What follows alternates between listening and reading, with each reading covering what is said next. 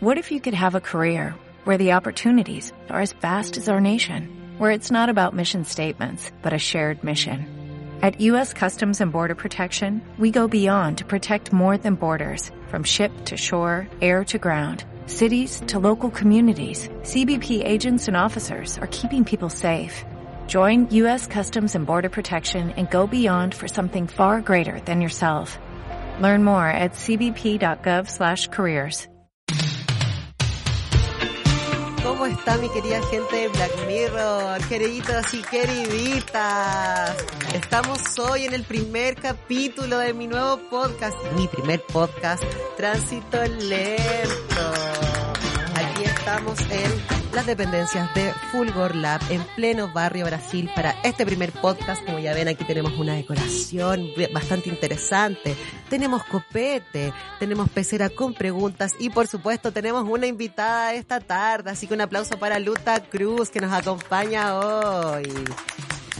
Muchas gracias por la invitación. Estoy muy contenta de estar en este podcast, en tu primer podcast, y de acompañarte y de contar también quién soy yo para la gente que no me conoce. Así que estoy muy contenta. Muchas gracias, querida Luta. Oye, y vamos a inaugurar este primer capítulo en nuestro tono relajado con un salud por este inicio. Así que salud para todos los que están mirando este primer capítulo. Quiero partir preguntándote eh, cómo estás hoy día, cómo llegaste a este primer capítulo de Tránsito Lento. Eh, llegué muy bien, estoy contenta porque hoy día es un día, siento yo que histórico para la comunidad afro. Eso. Eh, así que, pero ahí vamos conversando por qué, voy a dejar ahí la intriga, pero estoy muy contenta porque hoy día es un día muy, muy, muy bonito.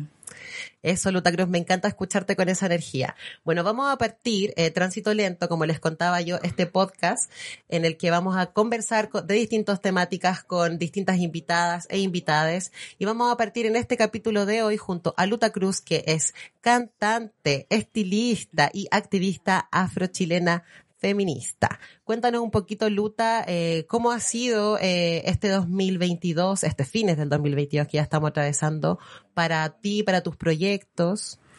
Eh, ha sido súper intenso, eh, súper, súper intenso, más que nada como porque las cosas van cambiando mundialmente y siento que también acá en Chile las cosas igual llegan un poco más atrasadas, pero llegan. Y. Menos Sí, mal llega. Se demora un poco, pero llega. Y mm, bueno, ha sido súper intenso porque eh, he estado grabando música nueva, también se vienen colaboraciones con otros artistas de otros países. Ay, ay, ay. Sí, muy interesante. También colaboraciones con artistas nacionales que son buenísimos, que por decirlo así, como que suenan en radio.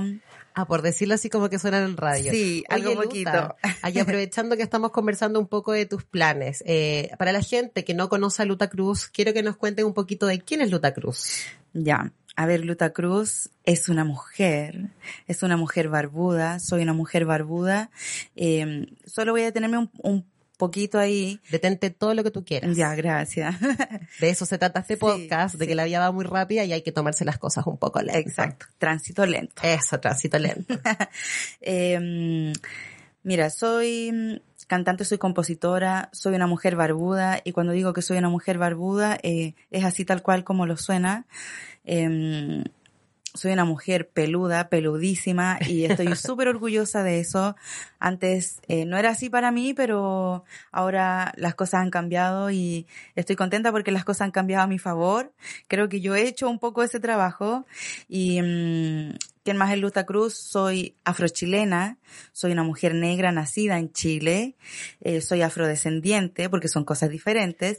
Eh, Cosas que la gente chilena tiende a confundir, Sí. digámoslo, digámoslo. Sí, es cierto. Eh, es una cosa es ser una mujer negra y otra cosa es ser afrodescendiente. En este caso yo soy las dos. Afrochilena, tal cual. Sí, afrochilena. Claro, Y- te pasa harto, yo me imagino que la gente a veces asume que vienes de otro país porque eres una mujer afro, pero en realidad la gente creo, yo creo que desconoce que desde hace bastante tiempo ya que Chile tiene dentro de sus orígenes también la comunidad afro presente.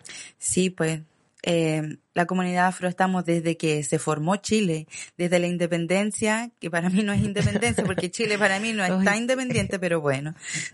Dependiente del capitalismo. Claro. Entonces, eh, sí, pues porque al final en la construcción del Chile que vivimos hoy en día, eh, mientras los, los, em, ¿cómo se llama esta gente que trabaja? ¿Los trabajadores? Ah, no, no, los trabajadores, amo.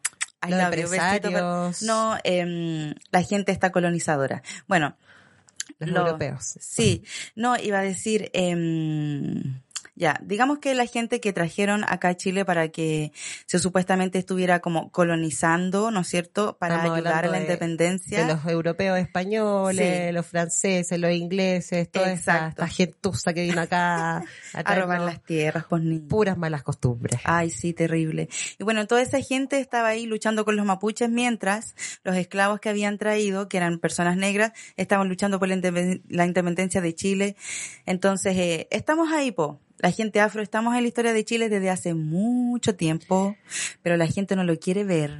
Sí, sí, sí, es verdad. Hay que asumir igual que Chile es un país que está un poquito atrasado, más que un Oh. poquito, yo diría, ¿sí o no? Sí. Bueno, a mí igual me pasa, eh, como chica trans, que pasa mucho, yo siento que la gente tiene una idea un poco tarde de todo. Entonces, eh, hoy día que recién se está hablando, este como fenómeno que tal como decís tú, si a mí me preguntan lo trans de existir desde que el mundo es mundo nomás. pues, claro que sí, pues. Eh, y yo siento que igual es interesante esta época en la que se genera más diálogo al respecto, pero también eh, aparecen estas nuevas voces, como tú o como yo, que hoy día tenemos estos espacios para poder hablar de todo y con calma.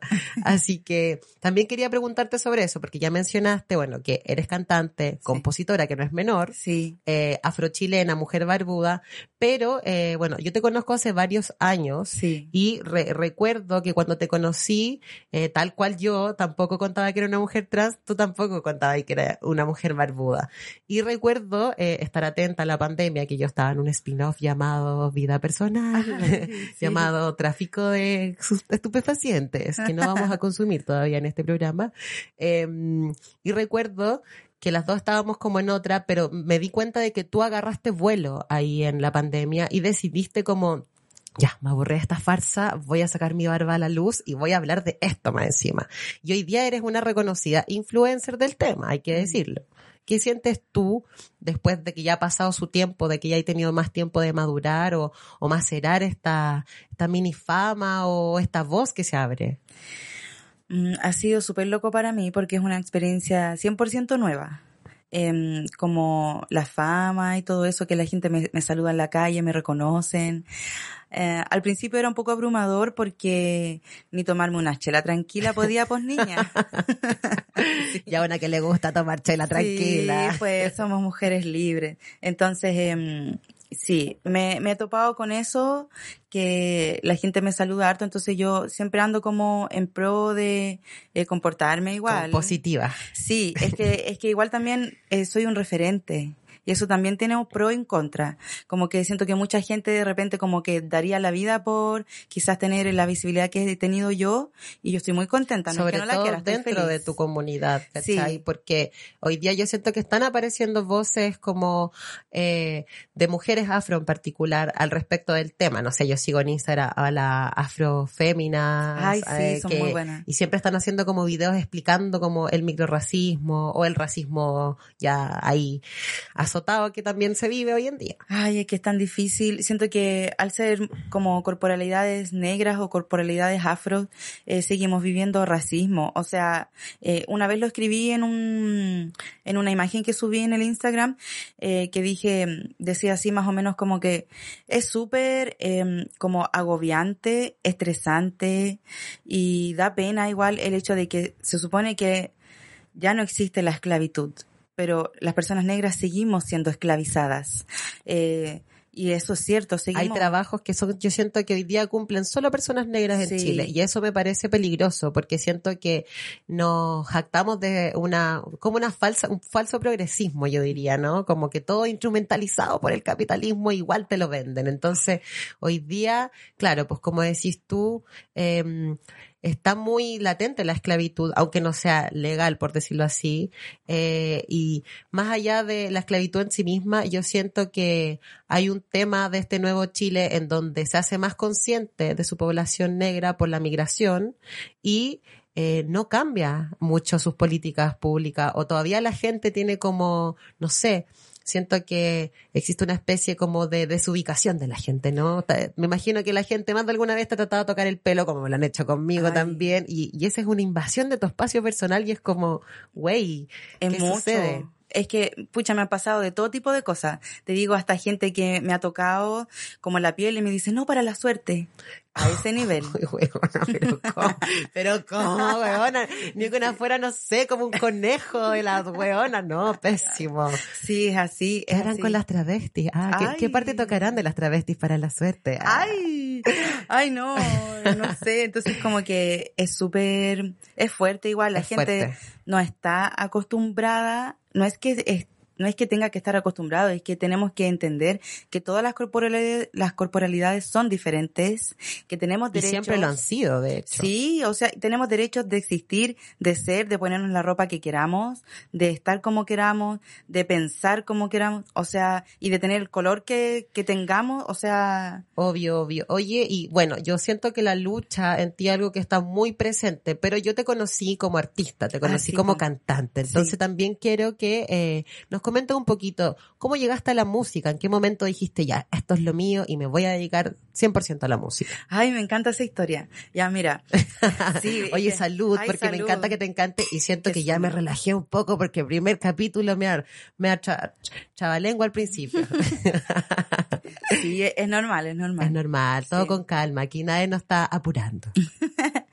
eh, ya, mira, la historia de cómo inicié la música, eh, la verdad es que yo siempre canté. Siempre canté en mi casa, en el living, y desde niña siempre como que tenía ese típico sueño de, ay, voy a ser cantante. Le preguntaban, me preguntaban a mí, ¿y qué quieres ser cuando grande? Y yo, cantante. cantante y bailarina. Decía yo así. Showwoman. Claro, y mi mamá me miraba así como, esta niña no sabe lo que quiere, pero yo lo tenía bien claro. Entonces, tu mamá que evangélica. Sí, pues niña, misionera, viajando por el mundo entregando el amor de Jesus. Jesus, ya está bien, todos somos poliamorosos, podemos enamorarnos de Jesús, no hay problema. Ah, claro, no, sí, yo, yo amo amo, soy muy canuta, soy no, canuta. sí, yo sé que tú eres como canuta feminista afrochilena, uy, sí. weona, lesbiana. Sí, sí. bueno, se está yendo todo al carajo, así que se puede ser canuta afrofeminista chilena y lesbiana. Sí, se puede, se puede. y cantar al respecto. Claro, aparte. Sí, se puede hacer todo eso. Y bueno, inicié, resulta que, bueno, tengo que comentar esto. Yo nací siendo una mujer lesbiana. ¿Ya? Ah, ya, me interesa esta tesis. Mira, aquí para ti, Darwin, para ti, biología. sí, por favor. por favor. Existimos personas eh, lesbianas o gays, desde o como quiera llamarlo, sí, desde nacimiento. Eh, yo tengo recuerdos de que siempre me gustaron mis compañeras, siempre lo comenté, nunca tuve closet, no fue algo que yo quisiera esconder. Ya, qué a pesar de que, sí, o sea, no sé si tanta suerte, porque al final mi familia, eh, de parte de padre y de madre, son súper evangélicos. Entonces como que decían, ay, ella no sabe, todo yo no sabía nada, ¿cachai? anulándote me imagino, como, ay, mijita, usted no sabe lo que dice. No sabe lo que dice, que es admiración. y yo así como... bueno, a mí me decían cuando yo era chica eh, y era un niño y jugaba con muñeca, mis papás le decían, no, si va a ser buen papá. Y yo realmente buena para los papás soy, sí, pero no soy buen papá, no, no, no he tenido la oportunidad tampoco. Eres, eh, si, pero llegas a ser madre, es que vas a ser madre. Obvio, obvio, pero era distinto. Igual yo siento que, bueno, retomando lo que me comentaba, hay como siempre una especie de censura a, esta honestidad infantil que una tiene, esta lucidez infantil que una tiene. Sí, yo siento que los niños saben muchas cosas. Yo me acuerdo de muchas cosas que entendía de los adultos. Y que creen que, no nos damos cuenta y, están puro eh, weando, porque si nos damos los niños lo saben todo. O sea, yo me acuerdo de muchas cosas. Y cosas que no hago ya de adulta porque las vi que la gente las hacía y digo, no, pésimo, me carga. Traumas que reprimimos. Sí. Entonces como que... Mm, Entonces tú manifestabas que eras muy lesbiana cuando chica, mientras cantabas, y tu familia te decía que no. Claro, no, y aparte que mientras cantaba, como que me meneaba así, hacía como tipo twerking, ya, te lo juro. Demasiado para la época. Era mucho para la Estamos época. hablando de los noventas. Yo creo que sí, que yo nací en el 88, entonces digamos Sí, pues 90, 90, 90. Sí, esa gente que dice, yo nací en los 80 y nacieron a fines de los 80. Sí, pues no. Son no los me 90. tocó un, me tocó, ¿sabéis qué? Una buena parte de los 80 justo eh, nací para el no, así que nací Requia, revolucionaria. revolucionaria. Sí, entonces ya, pues, ahí en los años 90, en el living de mi casa, yo pegándome los twerking mientras bailaba, niña. eh, Me te imagino así pegándote Sí. el twerk, Eh, lesbiana, lesbiana, lesbiana. Sí, claro. Y mi mamá así como, ¿qué hago con esta niña? Y yo así, mamá, ámame, quiéreme como soy. Ay, cantando de ¿Cachai? una. Todo el rato, sí. Y mm, ya, pues, entonces nací así. Bueno, quería comentar también de que mi papá, eh, él falleció cuando yo era niña, cuando yo tenía aproximadamente como seis años. Chiquitita. Sí, eh, y él eh, no fue poco revolucionario su muerte, porque mi papá fue un hombre que eh, se contagió de VIH. Ya. Entonces también tengo toda una historia ahí con respecto a eso. Hay una resistencia al respecto. Sí, hay, un- que- hay una, una historia. Sí, y él era jazzista. ¿Cachai? De ahí Jazzista. viene toda mi... Tu herencia musical. Sí, mi herencia musical. Sí, y mm, bueno, entonces como que siento que ya con toda esa información desde niña no podía no ser activista. Obvio, obvio que sí. Sí. Y mm, bueno, crecí así con mi mamá que no hablaba mucho español, entonces yo a veces como que me tocaba hacer un poco de traductora simultánea, siendo niña, no sé, te digo, Tu, siete, tu ocho mamá años. eh, habla portugués, ¿verdad? Sí. Tu mamá es de, es de Brasil. Mi mamá es Brasilera. Brasilera. Sí. Obrigado. A De nada. Brasil. Sí. y sí, pues mi mamá, una mujer brasilera, una mujer negra de piel oscura, eh, acá en Chile en los años 90, como post dictadura, con viuda, ¿cachai? Eh, y mi papá se pegó esa que se casó dos veces en Chile, entonces eh, mi, mi mamá le tocó Ya, pero para redoblar un poco, eh, porque estoy ahí tratando de armarme, Dispersa, armarme- sí. armándome el puzzle. Ok. Luta Cruz, Luta Cruz cantante, afrochilena, feminista, lesbiana, mujer barbuda, eh, de madre brasilera. ¿Tu padre es chileno o brasilero? Mi papá es descendiente de alemán. Ya, chucha. Sí, así estamos. Strugen, Bajen, Cogen, ya. Entonces es, tu papá es alemán, Sí. descendiente de alemán, Sí. tu mamá es brasilera. Pero tú naciste en Chile. Yo nací en Chile. Chilena, perras. Exacto, de aquí para el mundo. Ya, entonces naciste Entonces, en Chile. El sí. 88 para el no. Ya, Exacto. todo el rompecabezas. Sí, Entonces tu mamá viuda. Sí, viuda en los años 90, a mí me tocó como hacerme cargo de también muchas cosas, de mí misma también, como autollevarme al colegio, ¿cachai? Mientras mi mamá trabajaba, te digo, siete años, y yo eh, como niña lo veía como algo muy normal, pero ahora que soy adulta no he visto niños de siete años andando en la micro. No, solo. no, eh, igual es, bueno, yo igual recuerdo que, no sé si a los siete, no, a los siete andaba en furgón, pero ya a los 12 andaba en micro porque yo era de Maipú y estudiaba en quinta normal. Ah, ya. Entonces tomaba el metro. Sí, po, había Eh, que pegarse el pique. Había que pegarse el pique. Pero igual Sí. es bueno porque te daba cierta independencia, pero también te desprotegía. Porque Sí, pues. es verdad que una puede sufrir situaciones de acoso que yo creo que igual vivimos. Sí. ¿Tú te acordás de las micro amarillas? Po? de, pues, de que te, de que te tocaban el poto, de que te carga. ponían... Ya vamos a decir la íntimas. como es eh, el tulachi, te ponía la Sí. tulachi ahí en el hombro. No era mucho que sentir, pero tú sentías a No, veces. pero asqueroso. Sí, asqueroso, de todas po. maneras asqueroso. Igual, yo debo reconocer, Sí. eh, no me vayan a funar, eh, que en mi, en mi devenir sexual reprimido, igual Sí. siendo una chica trans chiquitita, eh, a veces gozaba un poco, no de que me agarraran el poto Sí, po. o que me pusieran así como el pene en el hombro, pero de esos roces que se daban como en el metro cuando estaba la hora punta, o no sé, cuando de repente la micro amarilla, de repente quién era.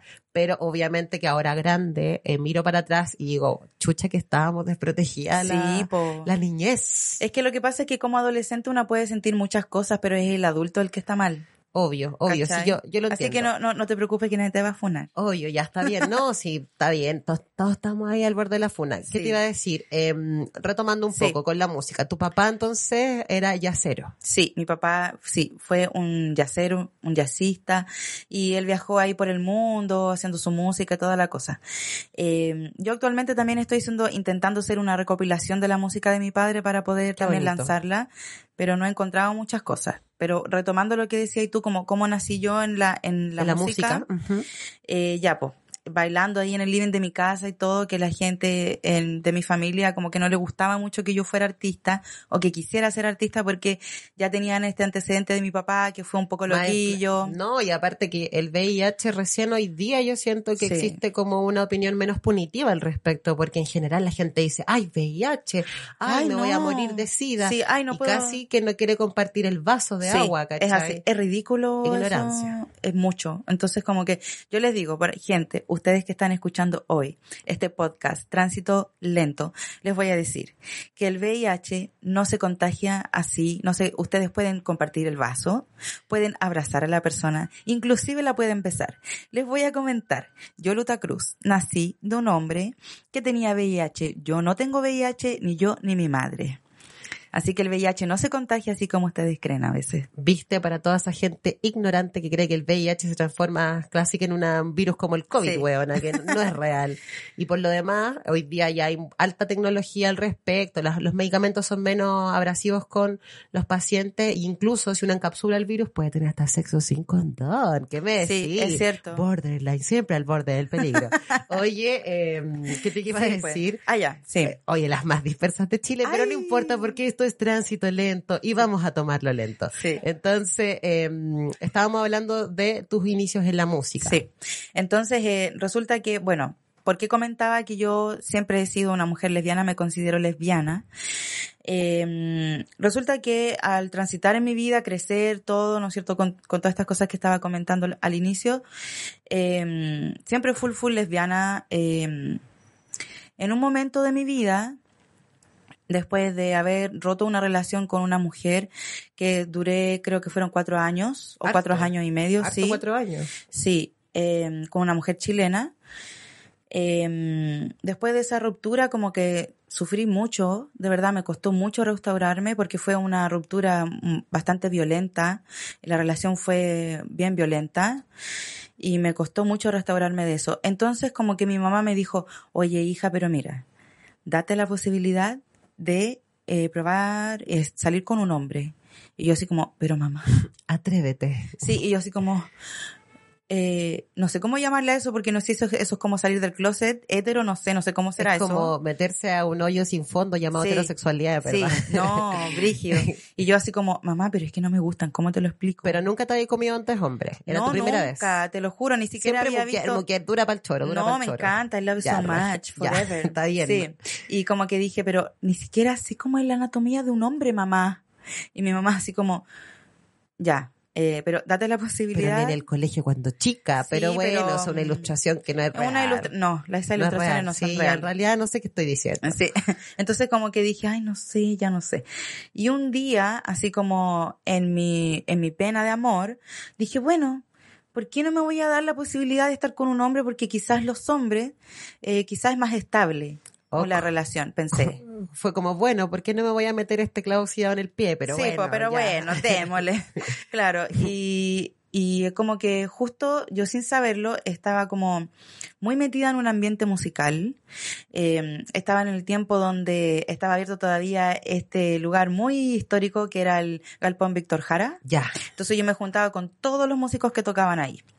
Yo sin saber aún que era cantante. Ya, entonces ¿Cachai? aquí hay algo importante entonces Sí. en tu génesis como, eh, como música, sino que el chongo tiene relación. Sí, el chongo tiene relación. tiene relación. Algo que te aportara el chongo. Muy bien, te dejó la música. Sí, pues entonces, y claro, y resulta que había un músico, un trombonista que me, me coqueteaba y me coqueteaba y yo así como, oye, pero, yo le decía, oye, pero es que mm, me gustan las mujeres, Ya. quiero que lo sepas.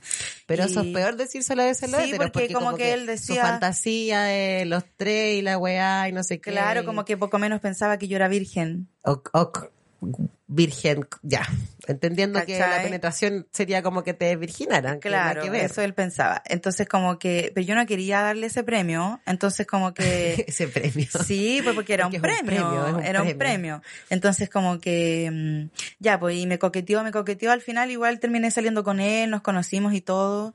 Y mm, la verdad es que mm, no fue nada de otro mundo. Sí digo que al principio como que dije, qué raro como sentir como que mi cuerpo sintiera cosas por un hombre, lo encontré súper como que te extraño. excitaste igual, ¿o no? Como... Es que yo creo que el cuerpo reacciona a la feromonas, feromonas, fer... sí, ya, y, la y, y más que nada como que a mí me sorprendió mucho el hecho de que eh, los hombres tocan el cuerpo de otra forma.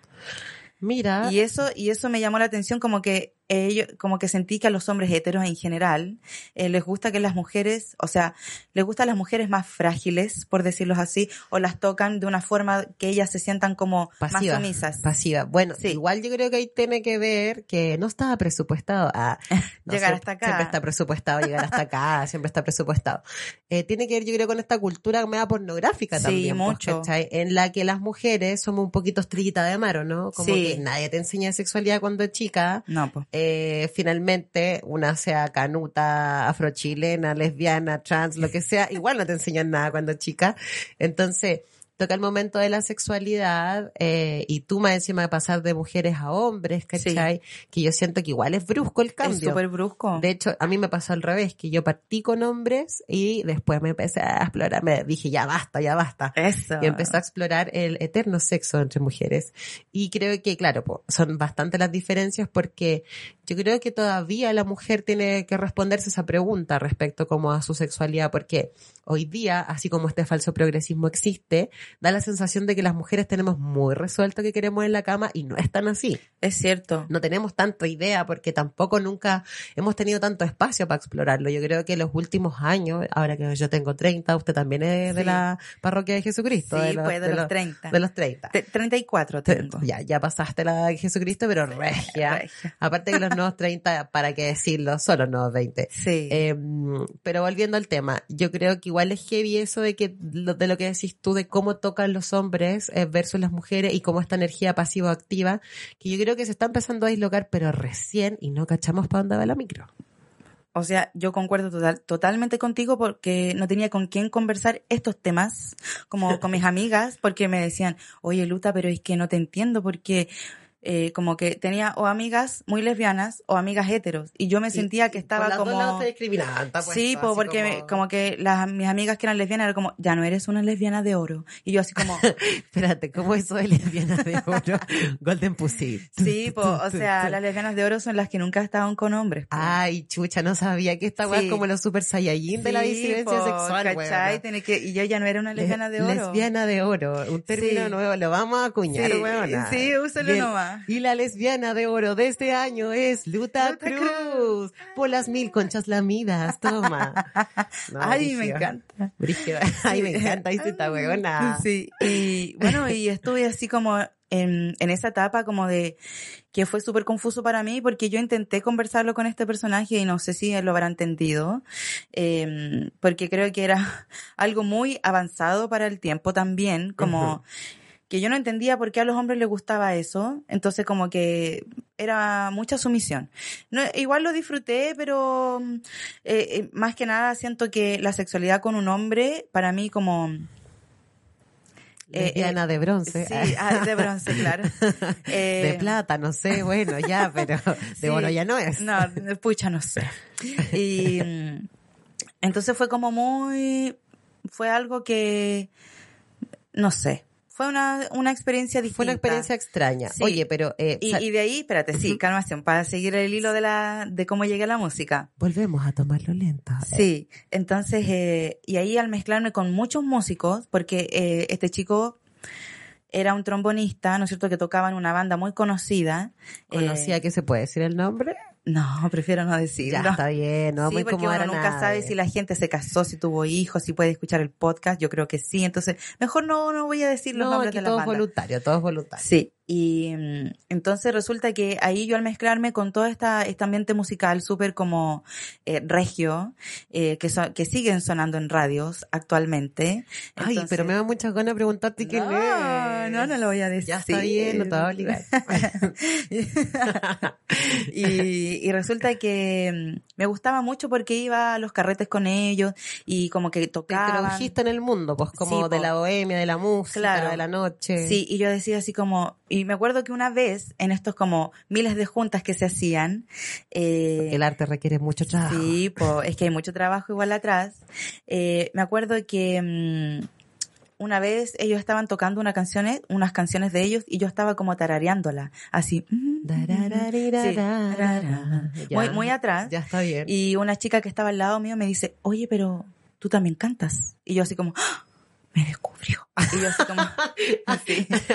Siempre Me estuve esperando este Sí, momento. y yo así como, no, me dio mucha vergüenza. Y yo así como, no, no, no, no, yo no canto. Sí, y me dijo, por favor, y dijo así como, paren, paren, dijo, oye, la Luta también canta. Luta, ¿qué canción te sabes? Tú tocas, eh, ya, tú, Juanito, tantito, tantito, eh, toca la guitarra y la Luta te va a decir qué canción se sabe para que cante. Por favor, escuchemos esta voz. ¿Y cuál fue tu primera canción? No, niña, yo no canté nada. Le dije, no, es que yo no canto, es que yo no sé cantar. Y me dijo, oye, te escuché todo el rato acá, canta. Y yo así como, no, por favor, no me hagan esto. Y efectivamente no canté, me dio un pánico escénico ¿Qué terrible. puede pasar? Sí, seguí ahí carreteando, pero después me fui para mi casa con la eterna pregunta. ¿Soy cantante? ¿O no ¿O soy, soy cantante? lesbiana? Claro, ah, soy cantante y lesbiana. y claro, y mm, bueno, resulta que esta relación después con este chico eh, se acabó y yo no tenía ganas de sostener esa relación tampoco. Muy bien, muy bien. Sí, pero siguiente a eso, dura, porque unas duras la vida. Te Yo- comiste a otro músico. Sí, po. No, no, no, Oh. no otro músico, otro hombre. Ay.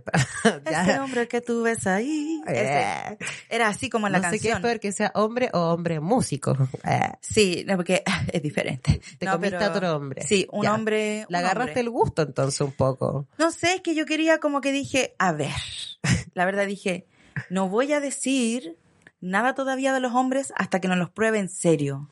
Porque dije, sí, porque dije, bueno, y el si primero vamos a nunca probar, es en serio, digámoslo. no, el primero era como una cosita así nomás. Experimentando. Sí, y, pero igual fue súper intensa esa relación, lo, lo Me imagino, pues perrita. Sí, po. Me imagino. Y sí, y full descubriéndome. Y después tuve... De- Ay, parece que soy hetero. Ay, no te lo juro, me lo llegué a preguntar. Dije así como, pero ¿qué onda mi onda con las mujeres? Bueno, estuve ahí en pausa un rato, Porque para rebonear un poco, ¿cuántos años tenías cuando te comiste tu primer hombre? 24 años. Ay, erais súper grande, toda una vida de lesbiana. po, por eso te digo, sí, estáis como igual soy de lesbiana de carrera. oro, igual soy lesbiana de oro niña. Ya, ya, sí, igual eres Sí. lesbiana de oro. Sí, Obvio po. que sí. Entonces, entonces como que... entonces ahí como que eh, me aventuré a salir con otro hombre, pero este hombre me salió más chúcaro y como que me envolvió. ¿Cachai? Te y yo venía, te atrapó, y yo te venía, valga la redundancia de esta historia, yo venía con una pena de amor por una mujer que seguía sufriendo por ella. Oye, pero yo he sabido de muchas lesbianas que tienen dramas con minas y que apagan sus penas en los hombres. Ay, pucha, yo te puedo decir que también he sabido esas historias de esas lesbianas.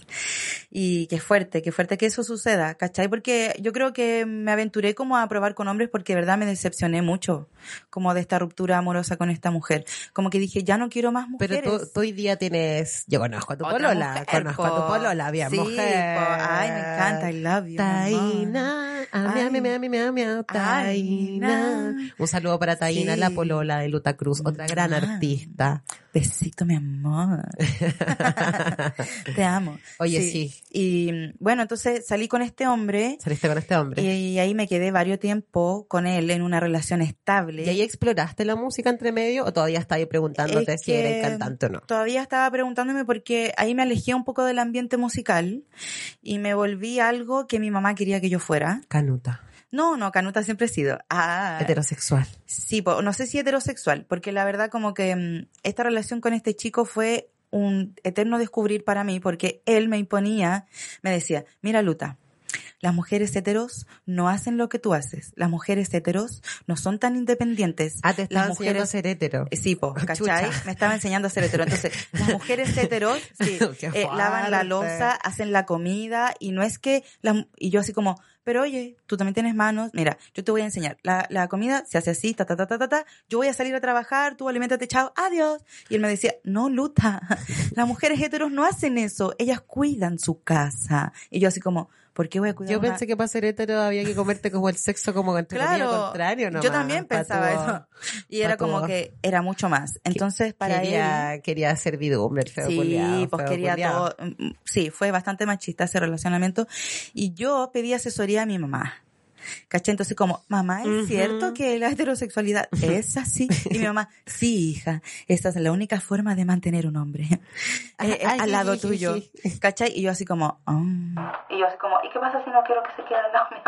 Entonces como que... mm, Y con este fue con el que terminaste, te dio la guay y te volviste cantante. Sí, sí. Ay, sí, parece como Sí. una película, amiga. Sí, así fue. Entonces, después de, duré cinco años. O sea, estuviste desde los 24 hasta los 29 con el Sí. hombre. No hace Y- tanto. No, no hace tanto. Entonces, como que, pero te juro que lo intenté. En esos cinco años, yo igual como que eh, hubo una etapa que vivimos juntos. eh, y te digo que, no sé, yo nunca entendí lo que era ser una mujer hetero. Nunca pude cumplir sus expectativas. Nadie lo sabe. no, yo creo que eso no existe. Eh, y em, la verdad siempre fui muy revolucionaria para este personaje.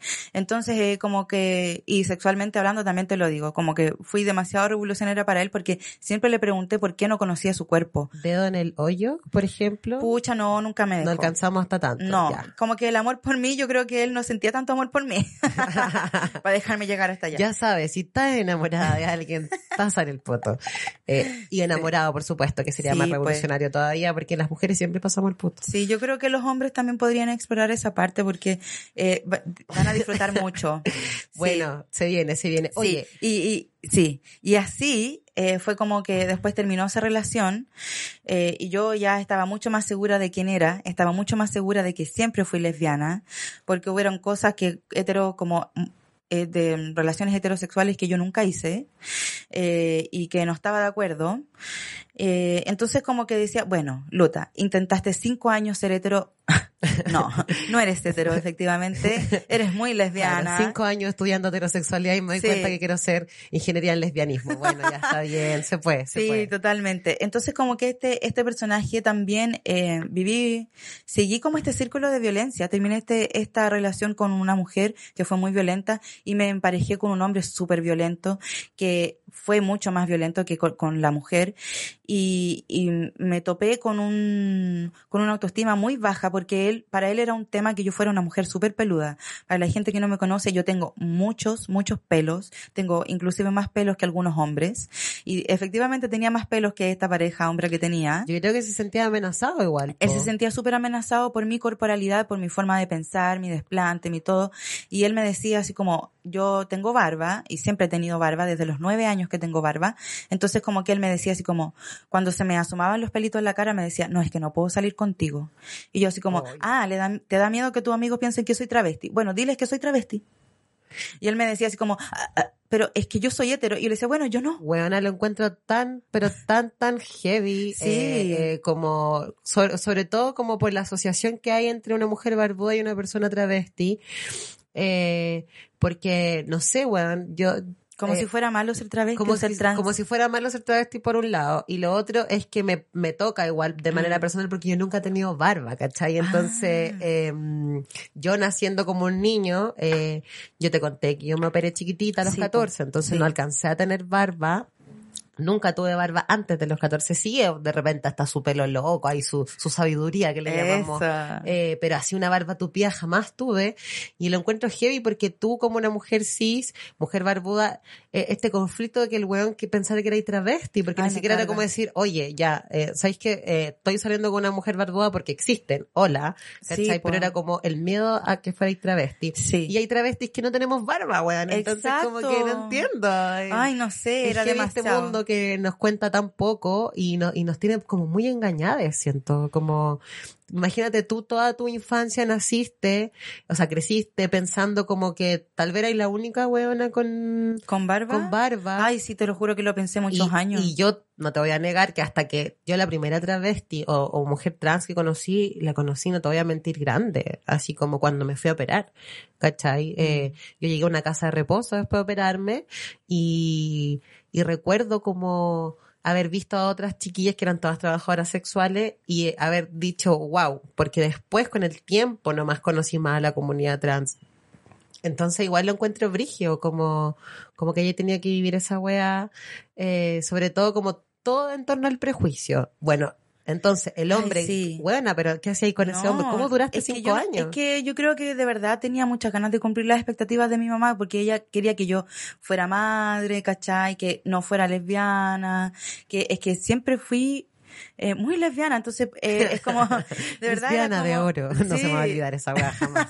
Jamás Entonces era como, mi mamá era como, por favor hija, inténtalo, ¿cachai? Y yo como que sentí, dije, bueno mamá, te voy a dar en el gusto, voy a intentarlo con todo lo que tengo, pero obviamente nunca me resultó. Nunca puede ser la heterosexual. Que... No, me saqué un 7 en No, heterosexualidad. no, yo creo que un, un 3. un 3. Sí, porque lo intenté, un Ya. premio al esfuerzo. Ya. Y mm, sí, pues, y cuando terminó esa relación, porque aparte, cuando estábamos como terminando, eh, porque convivimos también, eh, Fuerte. sí, fue súper fuerte.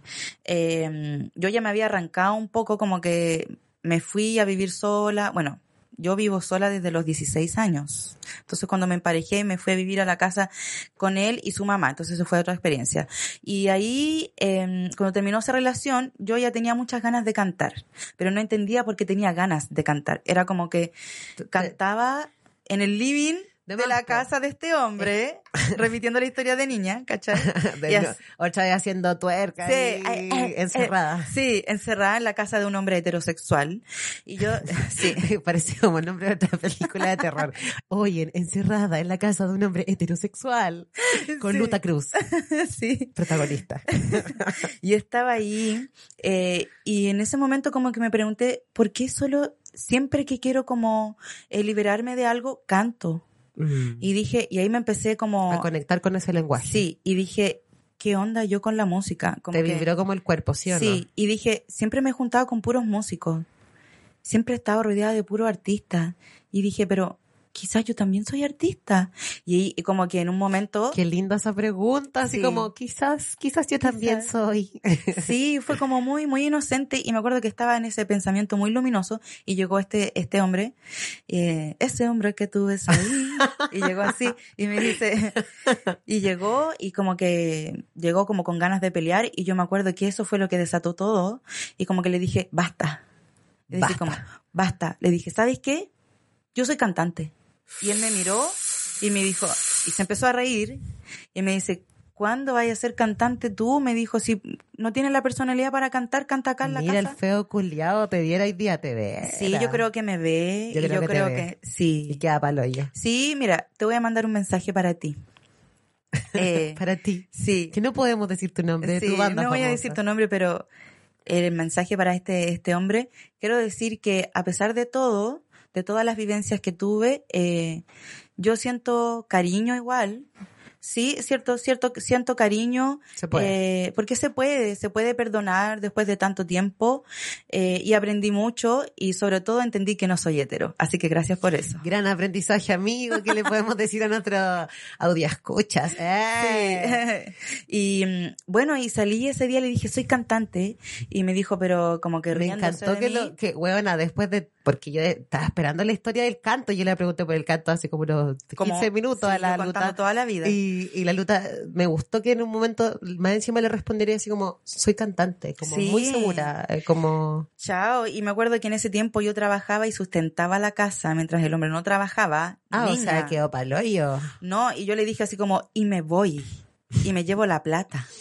Me llevo la plata, me llevo a mí misma, o sea, se te acabó la cocinera, la que te mantiene, se acabó la, toda, Toda, Toda, se te fue que la finge ser mujer. heterosexual. claro, la que está poniendo de su, de su parte. la que está poniendo de su parte Sí. para aguantar tu heterosexualidad. Claro, no, me fui con todo y me acuerdo que tenía como, no sé, 60 lucas y fui a igual, un lugar. igual una puede cambiarse Sí. hasta de ciudad con 60 lucas. No, niña, mi vida cambió con esas 60 lucas. Me fui, me compré un parlante, un micrófono, chao, me fui a la micro. Ay, bueno, me al encanta. toque. Y fui, y bueno, obviamente sufriendo porque tenía pena, como que dije, pucha, una vida tan sufrida, todavía no puedo encontrar el amor que alguien me quiera así Me da mucha risa que igual sufriendo, pero buscando el amor, porque una Sí. porfiada con el tema. Sí, po, y yo así como, ay, qué onda mi sexualidad, qué onda. Yo no, no sé nada, pero sé que necesito sanarme. Y me subí a la micro a cantar boleros Ah. y lloré, y lloré, y lloré. Botaste, sublimaste ahí Te a través lo del arte. juro. Y la gente dándome billete, niña. Ay, me encanta. Sí, dándome billete porque hoy la interpretación y la gente, ella siente la música. Y yo efectivamente me estaba sanando, ¿cachai? Y estuve así un año cantando en las micros. Nunca más supe de este personaje. ¿eh? Oye, eh, ha sido hermosa esta historia de cómo llegaste a la música y de hecho está muy buena la historia, menos mal que la contaste entera y te la tomaste lento. ¿eh? Sí. Pero mira, aprovechando que estamos llegando como una especie de intermedio de esta entrevista, quiero que rompamos la dinámica Ya. y juguemos un jueguito porque tenemos la tercera de preguntas. Eso. Sí, porque tú sabes que yo soy la Sirenitrans aquí de las comunicaciones. pues. Te tengo la pecera de preguntas. Así que tú vas a sacar un papel, vas a responder la primera impresión que te venga con lo que lees, o vas a responder la pregunta y luego lo voy a hacer yo. Partamos con Luta Cruz, que va a sacar su primer papelito. Vamos a ver aquí. Me encanta ese efecto canero que hice. ¿Qué hice? Yo. Dice, oh, droga favorita. Ah, droga favorita. Mira, pensé que iba a partir con algo más polémico, pero partí con algo divertido. ¿Cuál es tu droga favorita? Luta Cruz. Después de tantas vivencias, lesbiana, Ay. heterosexual fallida. Droga favorita. Droga favorita.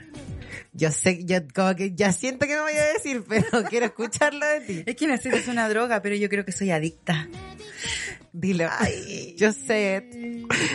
Mira, mira, es que pueden ser dos drogas favoritas. Ya, sí puede ser más de una Pero la droga nu- favorita. número uno, la vagina, niña. Oh, yo sabía que era todo. Yo sabía.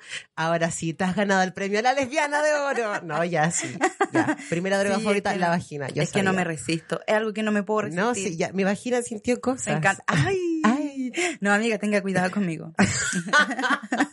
Chucha madre.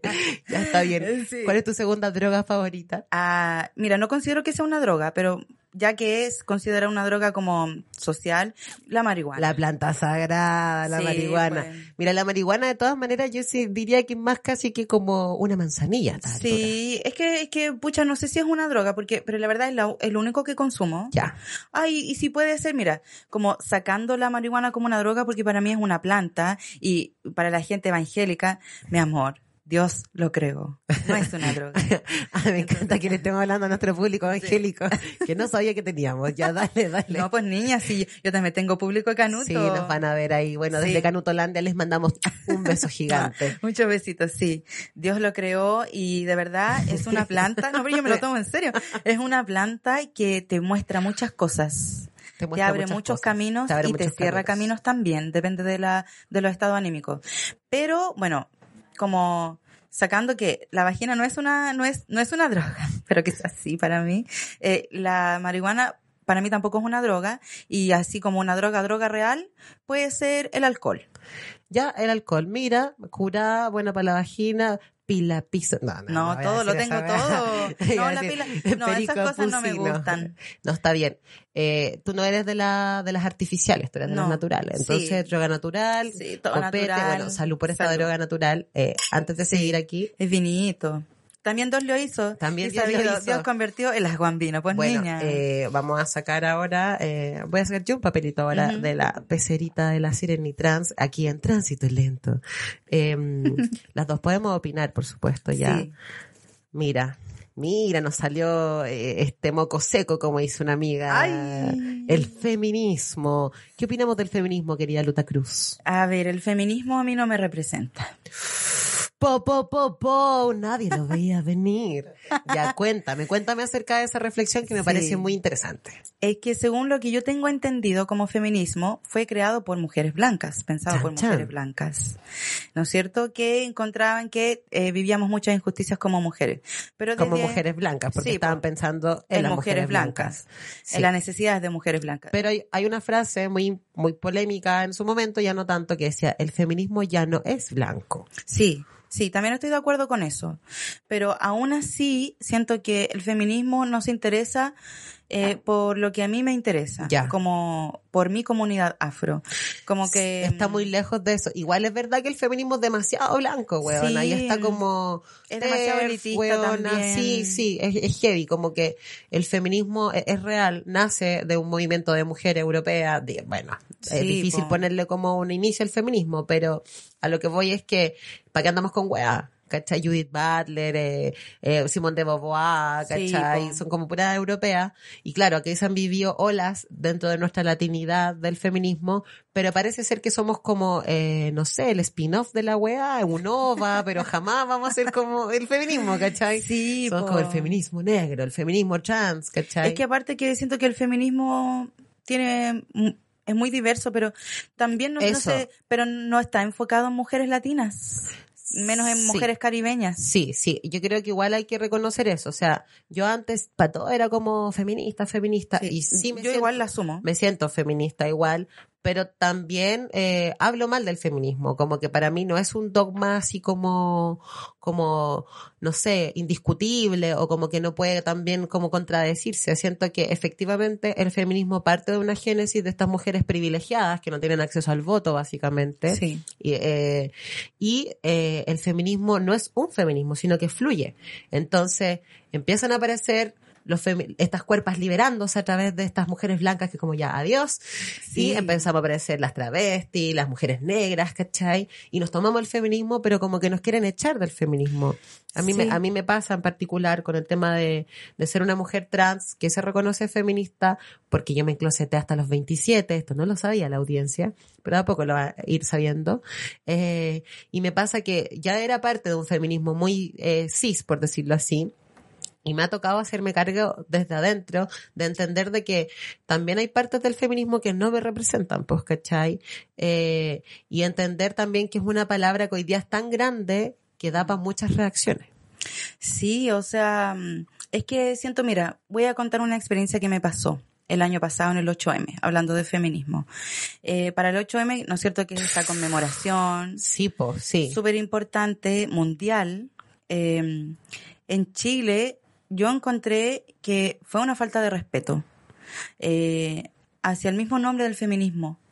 Como que las mujeres, eh, la mayoría de las mujeres se consideran feministas y dicen que, claro, que se importan por los derechos de todas las mujeres, pero ¿cómo es posible de que hayan, se hayan levantado escenarios y lugares sin representación de mujeres negras? Bueno, yo estuve en un escenario en el Cine Arte Alameda. Porque tú eres famosísima, pues, huevona. Sí, pues me invitaron, pero, o sea, la pelu, la peluquería Records, besito para ti a mí. Besitos. Sí, me invitó eh, para cantar un tema que todavía no hemos lanzado. Ay, me encantan. Ya Sí. se viene ese momento. Sí, que es un tema que tengo con Taina Henry, es otra Con la artista. polola, porque Taina es alta artista. Sí, es Sí. poeta, artista, eh, es pintora, es Sí, cantante, aparte que rapera. Tiene- yo he escuchado a la Taina, que nos vamos a salir un poquito aquí de la pauta, pero la Taina, eh, me gusta su rollo, sobre todo porque la Taina es haitiana y yo siento que hay pocas voces haitianas en Chile hoy día eh, teniendo espacio, porque haitianos hay varios en Chile ya. Sí. Y eh, aparte de eso, eh, nunca había escuchado electrónica haitiana, weona, que No, me voló pues, el cerebro cuando estábamos ahí en tu casa una vez. Uf, no, y te digo, la Taina ahora en diciembre va a lanzar tremendo tema. Tiene un tema nuevo que hoy te va. Ella viene como a abrir con estilos nuevos, ¿cachai? Y es la única mujer haitiana, visible, en Chile, lesbiana, que está haciendo arte. Es la única. Fuerte pero real, fuerte Sí. pero real. Nos encantaría que fueran más en todo caso. Sí, pues, a mí también. Entonces, bueno, y nos invitaron, la, agradezco a la Pelu la invitación, que mm, se dio cuenta de que necesitaba eh, representatividad, ¿cachai? Y estuvimos ahí en el, en el escenario del Cine Arte Alameda. Pero aún así, a pesar eh, de eso, que fue una canción que cantamos, había múltiples escenarios ese día, múltiples actividades y fue la única invitación que recibí. Imagínate que como comunidad Y a ti afro, nomás más encima. y a mí nomás, ¿cachai? Siendo que hay muchas más mujeres afro haciendo música. Y, O mm, también siendo comunicadoras también. Sí, pues, también como activistas, hay activistas, hay poetas, hay muchas mujeres acá en Chile haciendo cosas. Y bueno, nos tocó como comunidad afro artística, mujeres, eh, levantar un escenario. Y levantamos un escenario en el GAM que estuvimos compartiendo con otras, eh, bueno, lo hicimos después de, otra actividad eh, musical que hubo de mm, mujeres de tramos, que fueron las mujeres que son trabajadoras de la música. Eh, pero yo encontré súper brígido, como súper fuerte, que como mujeres afro tuvimos que hacernos un escenario. Como que Es no como- hubo invitación de nadie, ni, o sea, chiquillas, o sea, yo les digo, eh, agrupaciones feministas, no es posible que en el 8M no inviten a mujeres negras a participar.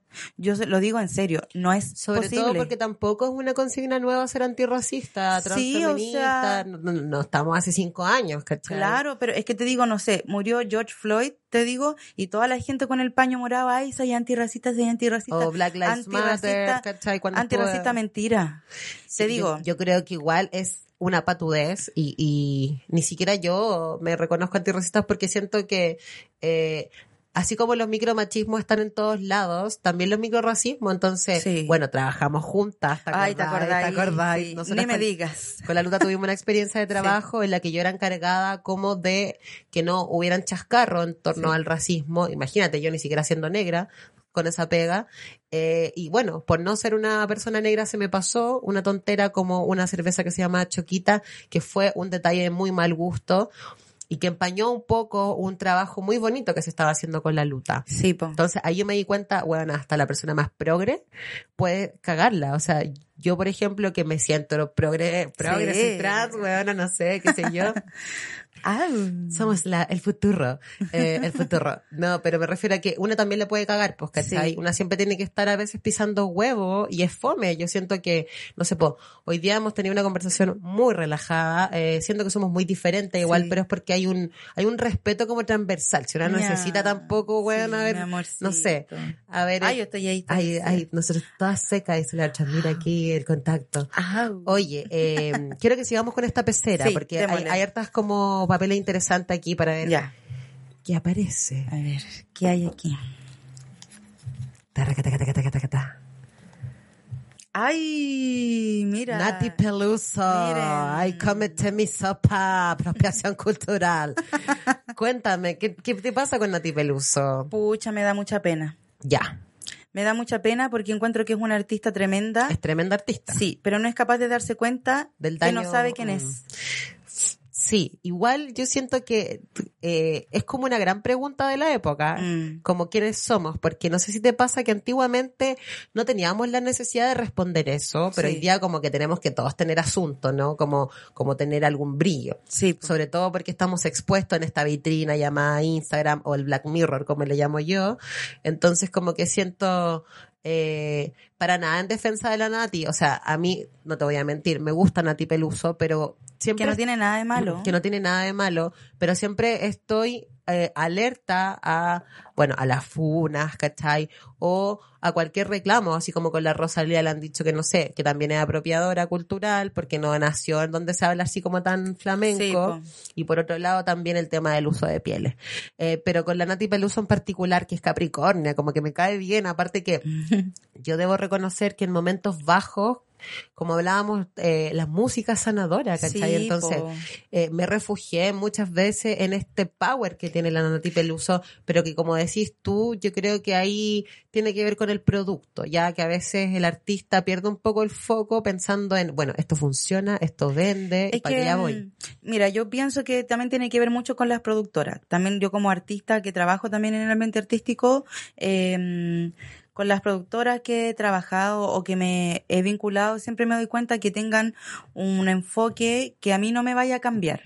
Porque la gente siempre quiere cambiarte como artista, siempre quiere Mm. meterle algo que, venda más, que sea más comercial y todo. Pero ahora, por ejemplo, yo hablando en específico de Nati Peluso, que siento que es una mujer potentísima, tiene una Potentísima. calidad vocal buenísima, Mm. es, eh, su música es buena, pero siento que es importante que ella también dé reconocimiento a quien está copiando. Eso lo encuentro heavy porque hasta donde yo sé, ella jamás ha, ha reconocido como la, en- la- el artista afro en la que se ha inspirado, Sí. porque es notoria Es muy la notoria, es referencia. igual, pero- Y es anacrónica porque ella es anterior, pues la... Sí, po, ¿Cuál es el nombre del artista para que ahí nos queden no acuerdo. análisis? Mira, ninguna, las dos No, porras. lo que pasa, a ver, espérate. Ella falleció hace poco, Sí, esta- creo que esta semana. Sí, a ver, vamos a buscar el nombre. Pero mientras estoy buscando el nombre, eh, ay, no sé, no lo, espérate, es que soy dispersa, no puedo hacer tantas cosas a la vez. Eh, pero No, no, lo que quería comentar era con respecto a la Nati Peluso, Ajá. es que mm, a mi parecer siento que ella siendo una mujer que es latina, empezando desde ahí, Sí, porque es que es una mujer argentina, Pero radicada en Europa. sí, pero que tiene una piel súper blanca, que eso hace, obviamente, te abre caminos porque los colores te abren caminos. Lo, hemos de los con- privilegios. lo hemos conversado. De hecho, Sí. tú misma te has reconocido como una mujer negra que en el colorismo Sí, de piel clara. la- que es de piel clara Sí, también. y que obviamente tengo más privilegios que otras personas, que mi mamá, por ejemplo. ¿Cachai? Yo lo sé porque... historias regias el otro día con Sí, tu papá. eh, Ya, sí, pero- mi mamita. sí. Entonces, eh, pero yo comento esto porque lo vivo, ¿cachai? Obvio. Y, y siento que es importante visibilizarlo. Entonces, si Nati Peluso, siendo una mujer argentina, con un cuerpazo hermoso que tiene, con una voz y talento hermoso que tiene, que es una mujer de piel clara, que no viene de una, de- no tiene descendencia indígena ni tampoco afrodescendiente, ¿Por es qué necesita? porque necesita apropiarse de cosas que no le corresponden. Porque ¿qué es lo que pasa cuando nos apropiamos de algo que no nos corresponde? Simplemente le quitamos el espacio a esa otra persona. Entonces, por ejemplo, si Nati Peluso hace eso, por ejemplo, podría estar yo ocupando ese lugar, ¿me entiendes? Ah, Luta Peluso. Ah. ¿Cachai? Sí, po. Ay, me viene como con lo pelúa, peluso. Ya, no sé. Sí, en todo caso, sí, huevona. Ya, pero no, no quiero Ya, ocupar el sí, lugar de Nati sí Peluso, pero. Oye, Eso, po. me parece muy interesante. Voy a volver a agitar esta, esta pecera Sí. para que... Eh, solo quería decir algo poquito. dale, dale, dale. Si Nati Peluso en algún momento escucha esto, que puede ser porque yo pretendo hacer música hasta el día de mi muerte, lo que quiero decir con respecto a ella es que sería muy bacán que se hiciera cargo de lo que está haciendo, nada Sí, más. Se hiciera que- cargo y dijera. Nati algo. Peluso, esperemos que estés escuchando este programa cuando lo estrenemos y que te hagas cargo. Así que por mientras vamos a taraca, taca, taca, taca. Me toca a mí sacar Eso, ahora, sí, ¿no? saque nomás. Sí, vamos a sacar otro papelito. Espero que salga uno interesante. Pucha, este está un poco fome, ¿ah? Yo doy A permiso ver. para vetar, porque ya hemos hablado bastante. Ah, ya sí. Hemos hablado harto de Chile Sí, y bueno, pues. la- ya sabemos que Chile está muy atrasado y, y que no vale la pena. Sí. Pero sí me interesa, mira, ya. Ya dijiste, ya dijo que le gustaba tomar. ¿Tu copete favorito todo Ah, mi cuál copete es? favorito, me gustan los cócteles. Cocktail. Me gusta, ah, mira, la verdad, ay, yo muy así de amor. Ay. Me gusta un trago favorito, me gusta todo lo que tenga mango, maracuyá, pero en específico hay un trago que inventó la Taina el otro día y le pusimos nombre Flor de Caribe. Flor Y de Caribe. Sí. Tome nota. tiene- sí, muy rico. Mira, ahí está la receta. Taina, no te enojes conmigo que estoy dando la receta. Eh, por favor. Dale, No voy a dar dale. todos los ingredientes, juro que no voy a Después dar se pegan una cacha del reencuentro ahí Sí. para, re- para, Ay. para reencontrarse. Sí, tiene ron, Ron. Sí, anote, tiene ron, tiene mango, Mango. tiene maracuyá, tiene eh, leche de coco, Chao, Chile. sí, o sea, rico, azúcar y hielo. Entonces usted lo mezcla todo y queda una cosa Es así, como pero un mango colado. sí, una cosa es como así. un mango colado Mango maracuyá. maracuyá mama con colado. coco, todo. No, Ya, espectacular, lo recomiendo. Mira, respondimos muy rápido esa pregunta. Ahora sí te toca sacar un papelito a ti. Ah, ¿Qué salió? mira, mira. Ah, chupar poto. Por supuesto, tenía que estar esta pregunta. Uy, Dios Eh, mío. Bueno, no, no quería llegar a este momento, pero ya que llegamos a este momento, Luta, tu, Luta Cruz, Sí. ¿tú chupas poto? eh, La verdad. A veces. Porque está de moda decir que chupa poto la gente y la gente no está tanto chupando poto. Eh, a veces. Después de la ducha. Ay, sí, es que lo que pasa es que uno también se puede enfermar. Sí. Paremos de este falso progresismo y empecemos a cuidar nuestras enfermedades, la flora intestinal. No, pero es que mira, porque mm, Nadie Hay me había dado esa re- respuesta, weón. En todo este tiempo que hablé de chupar Sí. poto, primera persona que me dice, mira, es que te puedes enfermar. sí, eh, es que por eso, po. O sea, es rico todo, ¿cachai? Es rico que lo hagan y uno hacerlo. Obvio. Porque la sexualidad es súper amplia. Yo, mira, a mí mi educación sexual me la dieron muy así. Cuando niña me dijeron, esta cosa funciona así, así, así. Yo te digo que hasta me llamaron el apoderado en el jardín, por decir como que los niños no venían del repollo. Sí, entonces, Del repollo. sí. Entonces como que, ni, ni tampoco que les traje la cigüeña, no, eso no, yo, no. Agradezco que mis papás me, tu- me dieron una buena educación sexual. Entonces nunca ha sido como el sexo para mí un tema. Un tema ya, o sea, un tema tabú. Sí, nunca ha sido un tema tabú. Y, y es algo que yo también eh, lo, he, lo he plasmado harto con mis parejas. Como que para mí tienen que ser personas que sean súper diversas y que ojalá, si no conocen su cuerpo, que lo empiecen a explorar porque aquí vengo yo con todo. Regio, Sí, regio, entonces regio, como que de chupar poto encuentro que es súper rico y es bacán, pero sí hay que cuidarse porque Eh, el problema de la hepatitis es que te podéis morir, po. Mira, hasta a mí me dio miedo. Sí, po. Sí, no, sí, yo lo entiendo, yo lo entiendo, pero eh, tú sabes que yo hablo mucho de chupar poto, porque estoy en una cruzada ahí como de que la gente aprenda un poco de su sexualidad. Oye, vamos aquí, nos quedan poquitos papelitos, así que se vienen los más interesantes. Vamos, te dejo que es aquí. Ya. Ya, bueno, sí, ya sabemos que Nati Peluso tiene que pedirle Sí. disculpas a un artista que no sabemos su nombre en este No, momento, es que yo me pero lo- tiene- lo pueden buscar en Google. Me siento pésimo porque cómo no me voy a saber el nombre bien del artista. Sí, es que estoy, he estado intentando buscarlo, pero no puedo hacer tantas cosas a la vez, po. Ya está bien, mira, Sí. pon eh, eh, Siri, Nati Peluso, apropiación cultural. Eh, no, en verdad no lo Sí. sé. Pero Creo eh, que así buscándolo lo voy a encontrar. pero creo que calma, lo podemos tener de aquí al final del capítulo. Sí, pues sí. Vamos con la siguiente pregunta. Ah, mira. Ay, de esto sí queríamos hablar Sí. porque nos salió este polémico, este polémico papelito llamado Black Panther. Porque Sí. esta semana se estrenó Black Panther acá en Chile. Totalmente. Y veníamos conversando acerca de que no invitaron a ninguna persona afrochilena o afro que, que habite en Chile para la premier. Sí. Ya, ahora sí estaba buscando al artista. Eh, voy a contar. A ver, ya. Date todo tu tiempo. En tránsito lento, Mira. no te apuramos. Aquí está. La artista, mi amorcita, allá en el cielo donde tú estés, por favor, perdóname con todo mi corazón. Voy a nombrar bien tu nombre. Yo sabía más o menos cómo te llamabas, pero quería estar segura de tu nombre. Nati Peluso copia a Huracán G. Huracán G, para que no se nos olvide nunca Sí. más, que en paz descanse. Y bueno, esperamos que Nati Peluso en algún momento eh, se haga cargo y reconozca las Sí, influencias pues. notorias de Huracán G, que son muy notorias. Mínimo, Nati Peluso, si vaya a hacer tanta apropiación cultural, mínimo hacerle un homenaje. Ya, Ya. pero Black Panther, Black Sí, Panther. Black Panther.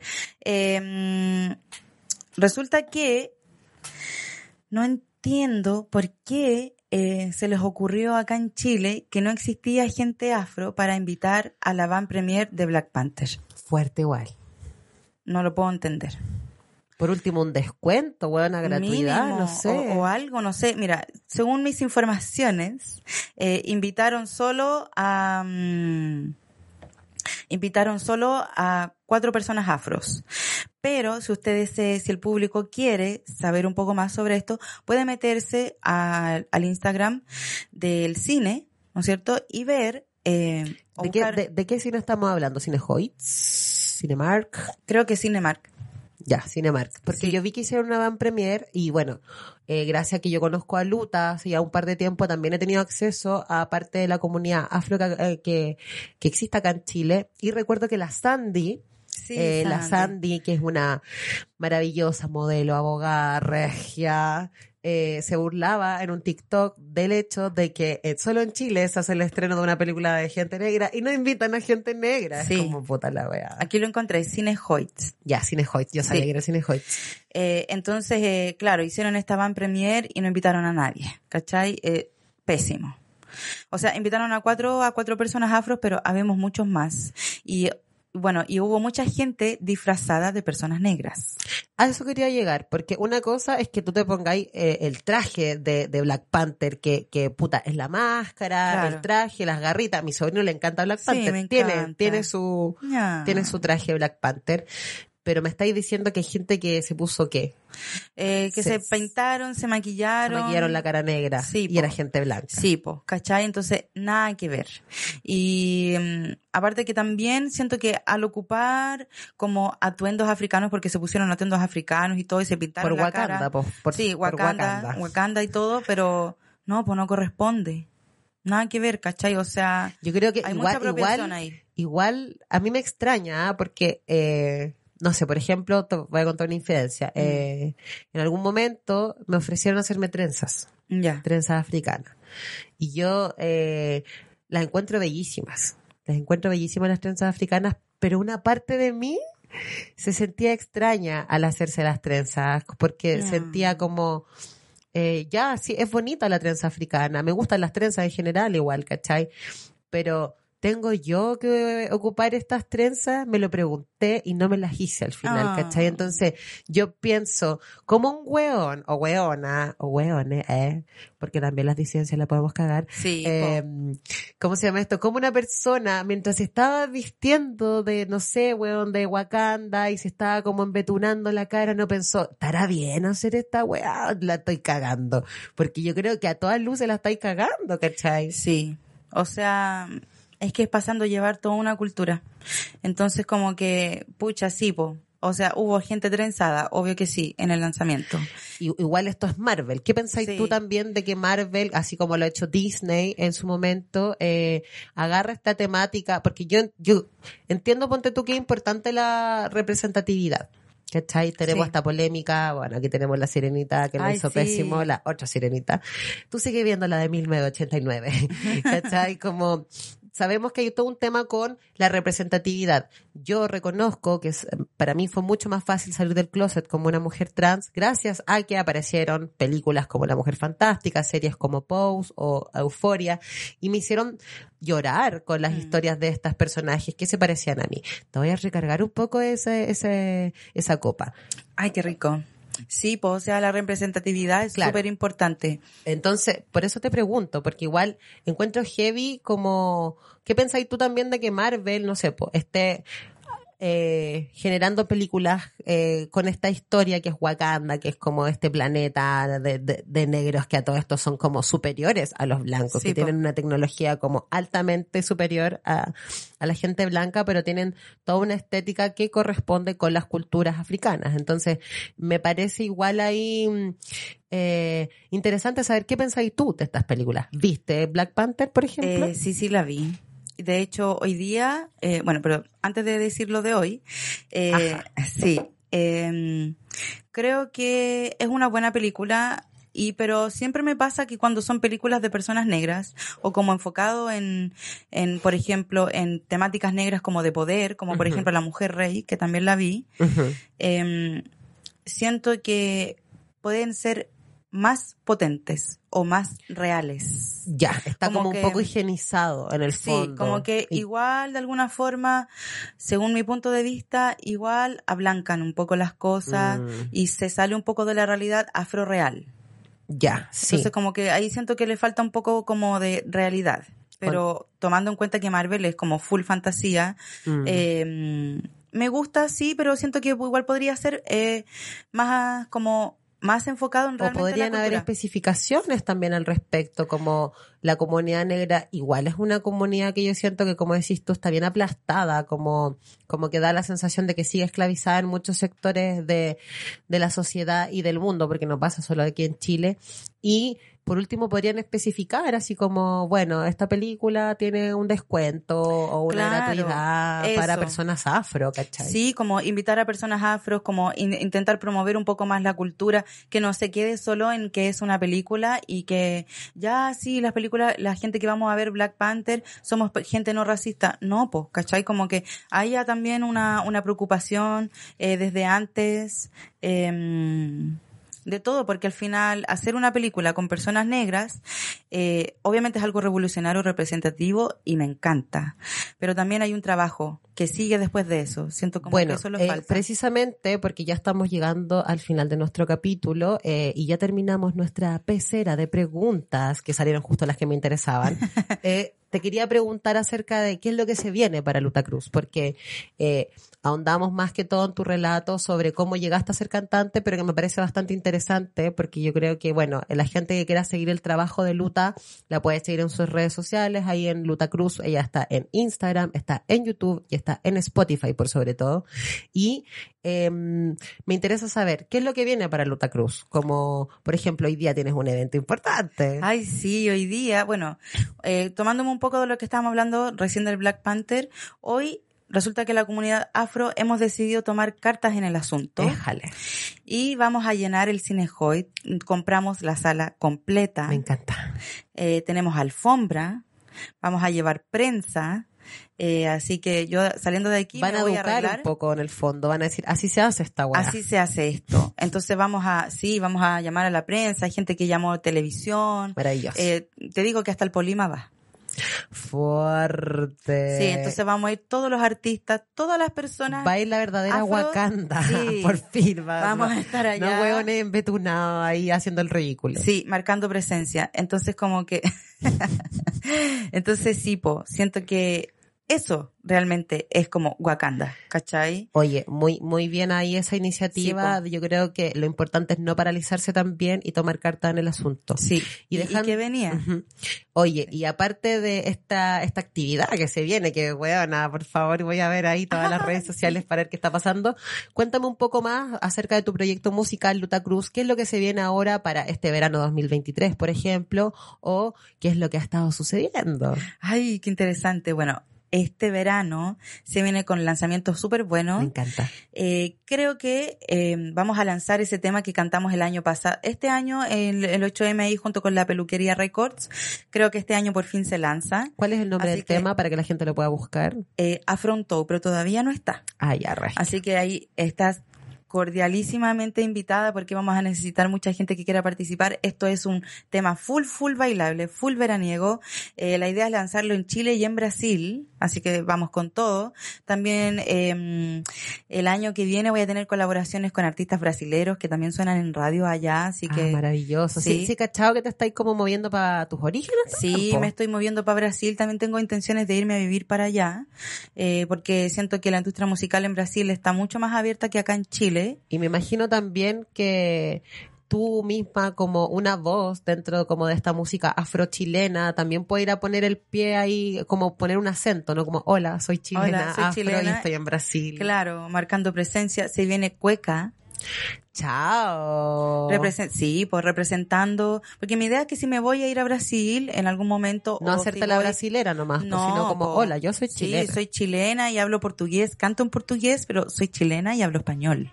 ¿Cachai? Eh, prontamente también se vienen temas en creol, criollo haitiano. Chao. Bueno, es que me, pa- me parecía inexorable eso porque tú con la taína, las dos músicas, ¿cachai? La taína haitiana y el creol, aparte que es un idioma hermoso. Sí, es preciosísimo. Pero este tema no es con Taina, es con otra artista haitiana. Así que, bueno, ¿qué, qué, qué queréis que más te cuente? Tengo de todo para el año que viene, así que... Oye, Luta, me parece hermoso y bueno, eh, ya ahora que estamos llegando al final de este capítulo, te quería agradecer, eh, No. primero que todo, el que participaras de este primer mi capítulo. gracias, estuve nerviosa igual. Aplausos para la Luta. Las dos estábamos nerviosas al principio, se notó un poco, pero después se fue soltando Sí, la cosa. muchas gracias. Oye, eh, antes de que terminemos este hermoso programa, eh, te quiero hacer un regalo porque tenemos Ah. un auspiciador para este tránsito Ay, lento. bravo. Así que te vamos a dar un regalito de mariquita.cl. Ah, Vamos a dejar a la bombona acá porque es media veleidosa, entonces a veces se cae sola. Ya, entonces tenemos acá eh, a nuestro auspiciador Mariquita, porque Ah. le vamos a hacer un regalo a Luta Cruz. Aquí Muchas para gracias. que lo pueda después en su casa ahí abrir con Ay, calma y disfrutar. Un aplauso para Luta Cruz. muchas gracias. Gracias por la invitación. Por Me sentí súper cómoda aquí conversando contigo. Eh, te conté toda mi vida. Eso, bueno, esa es la idea de Tránsito Lento, chiquillas, que sea un espacio para poder conversar de las cosas que no siempre se pueden conversar y en este extraño transitar llamado vida, tomárselo lento. Así que vamos a dar por terminado este primer capítulo junto a Luta Cruz y vamos a hacer un salud para coronar este fin de capítulo. Nos vemos en otro Tránsito Lento con otras invitadas y mucho, mucho más.